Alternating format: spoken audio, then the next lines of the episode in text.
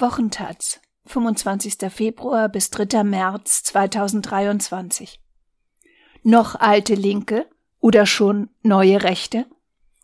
Sarah Wagenknecht ist es gelungen, sich das Label Friedensbewegung ans Revier zu heften.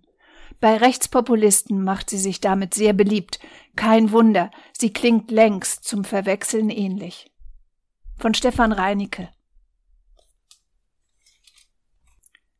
Sarah Wagenknecht ist derzeit auch für ihre Verhältnisse medial omnipräsent. Sie posiert mit Alice Schwarzer auf eleganten Schwarz-Weiß-Fotos und wirbt für ein Manifest für den Frieden. Sie wird im Spiegel und TV interviewt und läuft in Talkshows rhetorisch heiß. Mit dem Manifest ist ihr ein Scoop gelungen. Sie hat es geschafft, in der Öffentlichkeit zwischen der Friedensbewegung und ihrer Person eine Art Gleichheitszeichen zu inszenieren.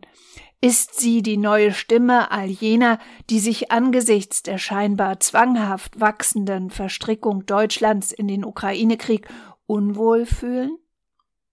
Hajo Funke 78, emeritierter Berliner Politikprofessor und anerkannter Experte für Rechtsextremismus, zählt zu den Erstunterzeichnern des Manifests. Mit der Eskalation der Waffenlieferung drohe ein Schreckenskrieg ohne Ende, sagt er der Taz. Der Manifesttext sei ein verzweifelter Ruf, um diese Eskalation nach einem Jahr zu unterbrechen und ein Appell an Kanzler Scholz. Mit Wagenknecht habe er nicht viel am Hut, die Abgrenzung nach rechts reiche ihm aber. Wie jemand, der felsenfest überzeugt ist, auf der richtigen Seite zu stehen, klingt Funke eher nicht. Jürgen Elsässer, Chef der rechtsextremen Zeitschrift Kompakt, sieht eine machtvolle Querfront auf dem Vormarsch mit Wagenknecht und der Formel gegen Waffenlieferungen für Verhandlungen an der Spitze. Da sei er als Nationalpazifist dabei verkündete der rechte Strippenzieher in seinem YouTube-Kanal Kompakt TV. Bei manchen Rechten scheint die linke Bundestagsabgeordnete nun tatsächlich zu einer Art Ikone geworden zu sein. Ist das ein Irrtum?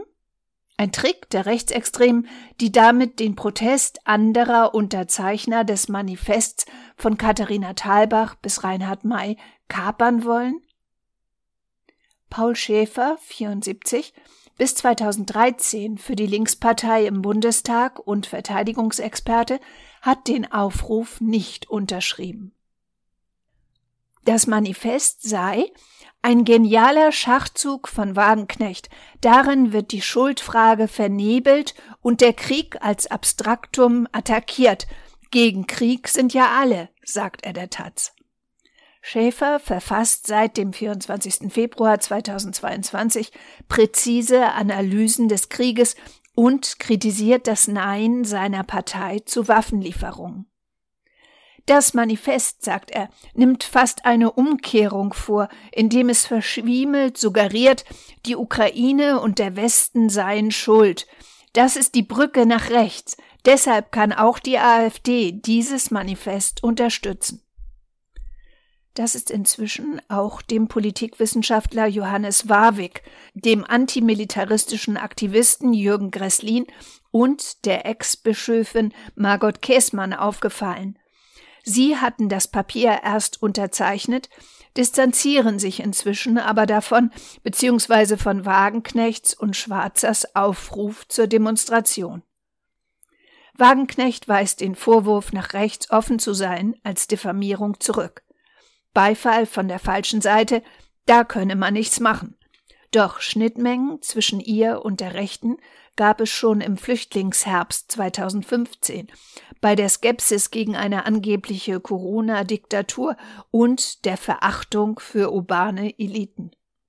Beim Ukraine-Krieg ist die Übereinstimmung nun besonders groß. Rückblende Bundestag September 2022 Wagenknecht hält der Ampel vor, einen beispiellosen Wirtschaftskrieg gegen Russland vom Zaun zu brechen.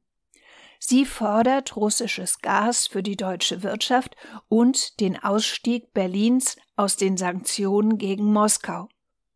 Die AfD klatscht, Teile der Linksfraktion auch, eine Art Querfront der Klaköre im Parlament. Selten hat eine fünf Minuten Rede im Bundestag solches Aufsehen erregt.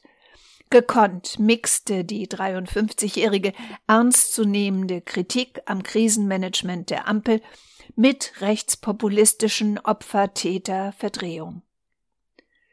Deutschland hätte, folgt man Wagenknecht, nach Putins Überfall auf die Ukraine am 24. Februar 2022 am besten gar nichts getan.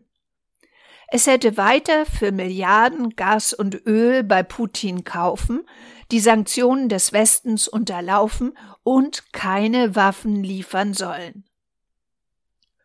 So, als wäre nichts passiert. Wagenknecht will die Ukraine, die überfallen worden ist, im Stich lassen. Das ist mit einer linken Überzeugung unvereinbar, sagt Paul Schäfer, der Linke.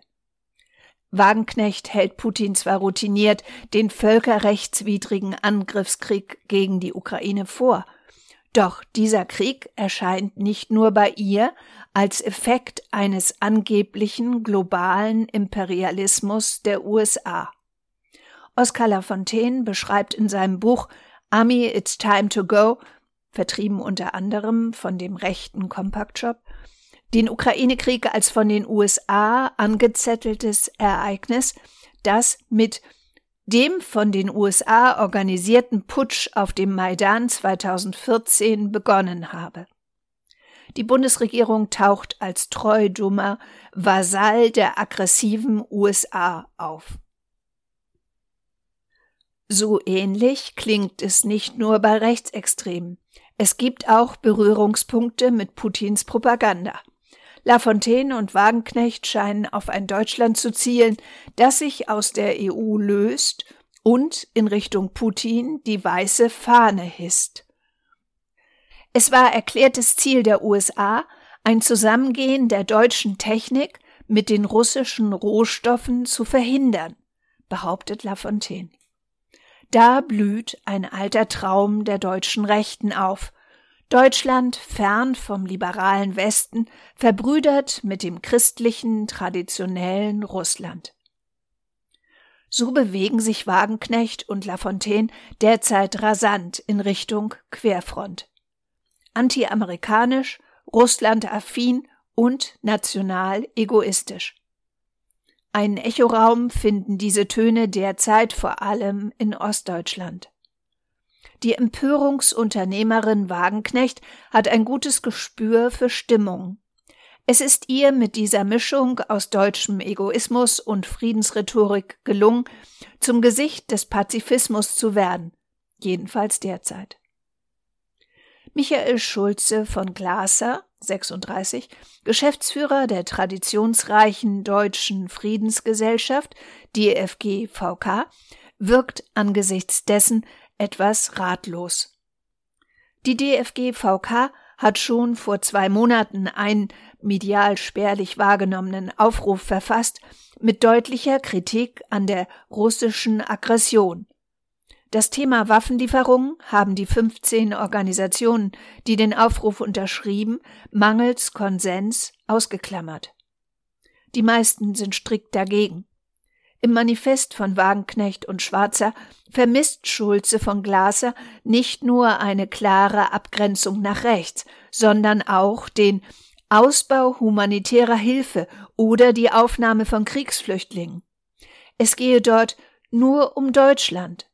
Bedenklich finde er, dass manche junge Leute mittlerweile bei dem Begriff Friedensbewegung eher an Rechte dächten.